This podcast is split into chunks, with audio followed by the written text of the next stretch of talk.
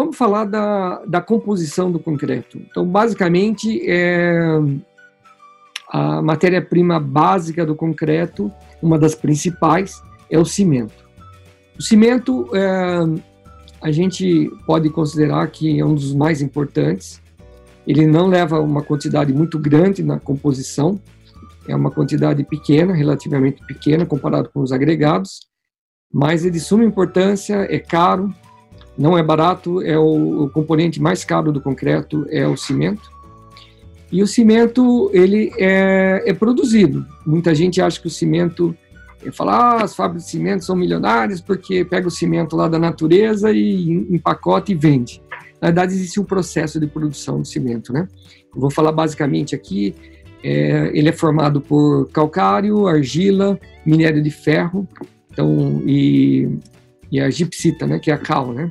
Então, basicamente, o, o básico do concreto é formado com esses componentes e depois no Brasil nós temos as adições nesse nesse cimento, né? É, então, como é, eu havia comentado, é, a, fábrica de cimento ela tem a, a jazida de calcário. Muitas vezes a fábrica está junto da jazida de calcário, que o volume é muito grande. Então, o transporte, se fosse transportar para uma área longe, fica muito difícil, fica muito caro. Então, normalmente as fábricas de cimento já são instaladas do lado da jazida, né, onde vai ser extraída o calcário para produzir o cimento. Então esse calcário é extraído, é moído, é processado, é transformado em um pó muito fino e ele é misturado com uma parte de argila e minério de ferro. Aí esses componentes são é, mesclados e aí ele vai para um forno. Esse forno ele trabalha na faixa de 1450 graus, basicamente, em torno disso. É um forno rotativo, que pode ter até 100 metros de comprimento. Então você joga esse, esse, esse pó dessa mistura de calcário, argila e minério de ferro, e ele entra nesse forno, é aquecido a 1400, ele é fundido, e do outro lado ele acaba saindo o clinker, tá? Então, clinker é o cimento puro que a gente pode, pode dizer, tá? Então, essa, esse material clinker que é a base de todos os cimentos que a gente conhece. Mas ainda esse clinker ele não ele não não é possível utilizar o clinker, tá? Porque se a gente utilizar moer esse material que é moído dentro da fábrica e utilizar o clinker hidratando esse esse clinker com a água, é, nós vamos ter um prego instantâneo. Então não é possível trabalhar. Então é, com esse clinker, né? Então é, é adicionado o gesso que a gente sabe, né? É uma porcentagem de gesso e aí é, esses gesso ajuda a ganhar tempo para poder é, a gente trabalhar. E a gente tem o CP1, basicamente, é, que no Brasil a gente não tem esse cimento, e aí depois é, é adicionado outros componentes para a gente ter o cimento que a gente acaba tendo no mercado brasileiro. Só para vocês terem ideia, para se fazer uma tonelada de, de, cimento, né, do CP1, que é um cimento puro, né, a gente tem mais ou menos um balanço é, de, de matéria-prima de 1.250 quilos de calcário, argila, e, entre calcário e argila, é, tem alguns corretivos, né, e, é, uns 300 quilos de bauxita, é, hematita, quartzo, então tem outros componentes e alguns outros corretivos químicos também, na fase de 14 quilos. Então, basicamente, a gente tem 1.550, 1.560 quilos de material, esse material é queimado, né? Então é, é, fundido e aí a gente resulta mais ou menos de 960 quilos de clinker. Aí misturado com os 40 quilos de gesso, a gente tem uma tonelada de cimento.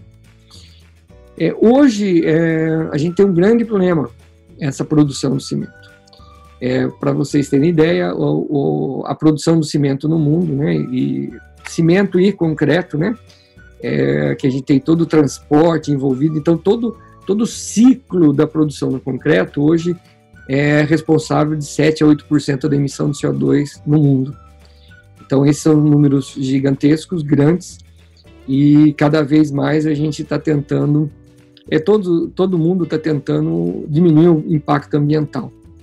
Então eu enxergo hoje como é, tecnologista do concreto que sou, é, grande importância da gente mudar essas formulações, ter formulações mais eficientes na produção do concreto, justamente para diminuir esse impacto ambiental.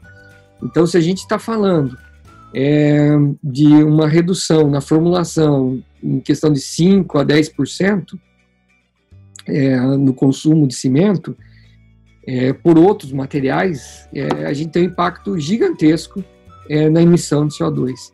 Então, a importância da tecnologia do concreto, ter concretos mais eficientes, dosados racionalmente, é extremamente importante.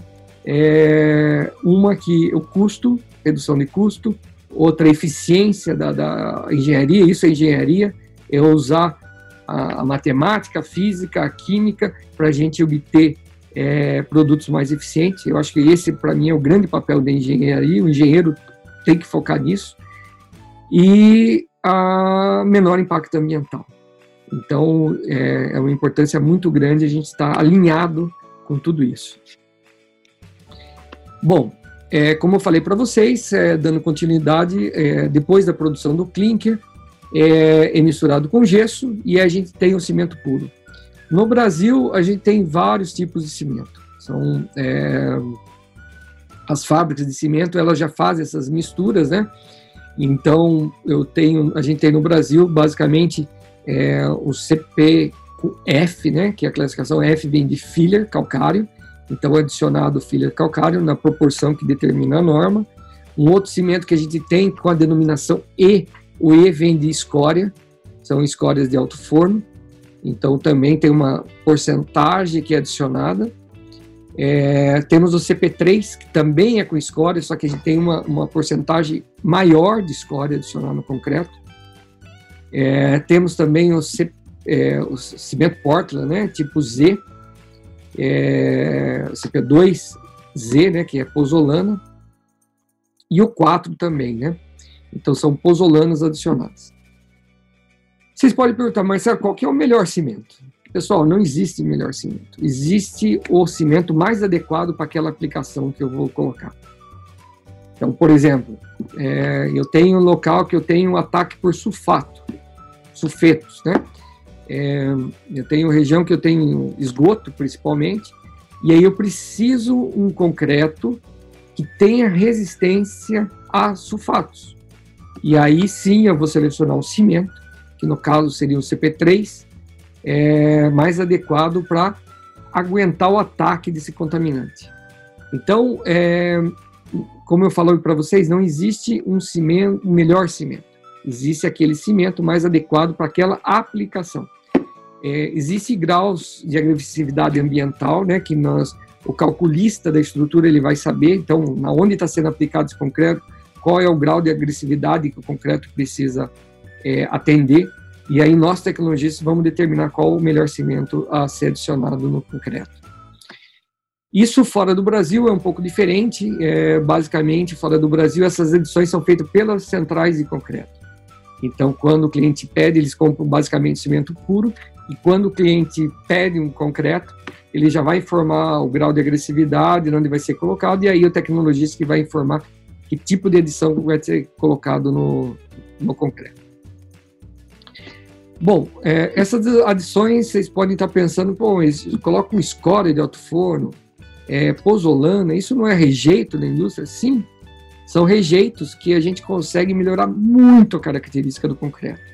Então, é, a escória, o, as pozolanas, o, o filler, então são produtos, são adições que são adicionados no, no cimento e faz parte da composição do concreto, que a gente consegue ter um plus a mais nas, na característica do concreto. Né? Então, a gente está ajudando de, de, de, de, tudo quanto é forma. Né? Nós estamos eliminando esse rejeito da indústria, por exemplo, indústria siderúrgica, que vem a escória, né? é um produto que é, não tem como jogar no meio ambiente isso, é muito prejudicial, e no concreto ele veio para a gente ter um ganho muito grande na característica do concreto. Isso acontece também com as pozolanas, né? Ou fly ash, que são a, a, indústria, por exemplo, a termo termoelétrica, ela gera muita poluição, né? E esse esse resíduo é utilizado é captado e é utilizado para poder é, ser adicionado no, no, cimento nosso, né, no Brasil, né? E, e, aí ele muda o comportamento do concreto e a gente tem vários ganhos com isso, né? Existe uma, um material, uma adição também que é a silicativa, que é um componente que é, é extremamente fino, né, que também é um resíduo de uma, de uma indústria, e adicionado ao concreto a gente ganha excelentes é, características mecânicas, físicas do concreto, a gente baixa extremamente a porosidade do concreto, então concretos de alto desempenho que a gente fala, que são concretos acima de 80, 70, 80 MPa, até ultra high performance concrete, que são concretos acima de 150 megapascal, é, a gente adiciona esses componentes para poder alcançar essa resistência, porque sem eles a gente não conseguiria, né? Então a adição vem aí para ajudar muito a melhorar a qualidade do concreto.